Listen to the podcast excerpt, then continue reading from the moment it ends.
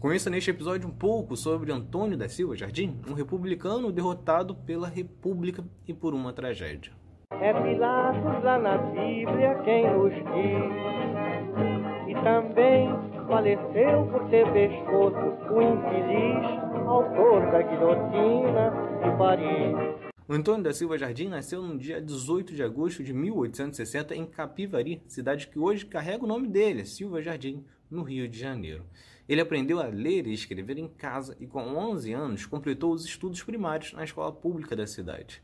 Aos 14 anos, se mudou para a capital e estudou português, francês, geografia e latim.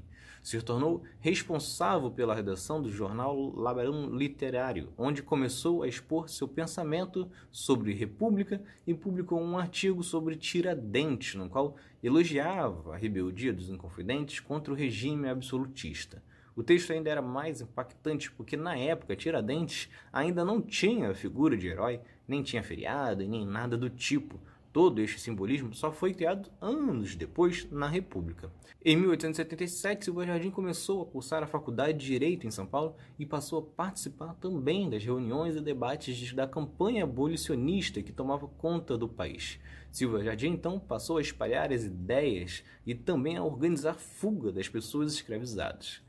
Neste momento, adere de vez aos ideais republicanos e passa a escrever sobre a causa para diversos jornais.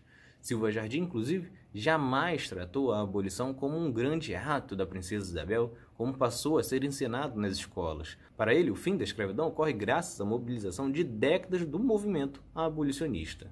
Ele percorre então diversas cidades também para divulgar o novo regime político, mas acaba expulso do Partido Republicano.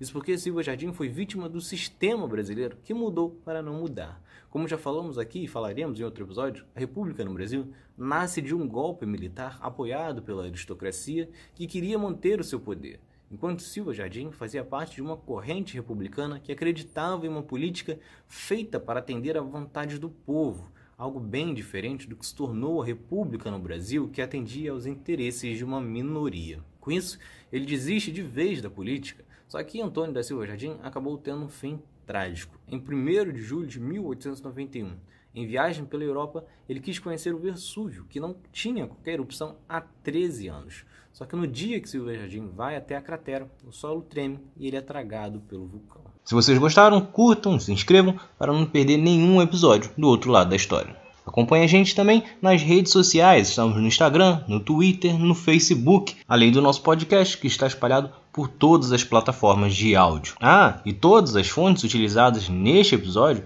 estão no nosso site, outroladodahistoria.com.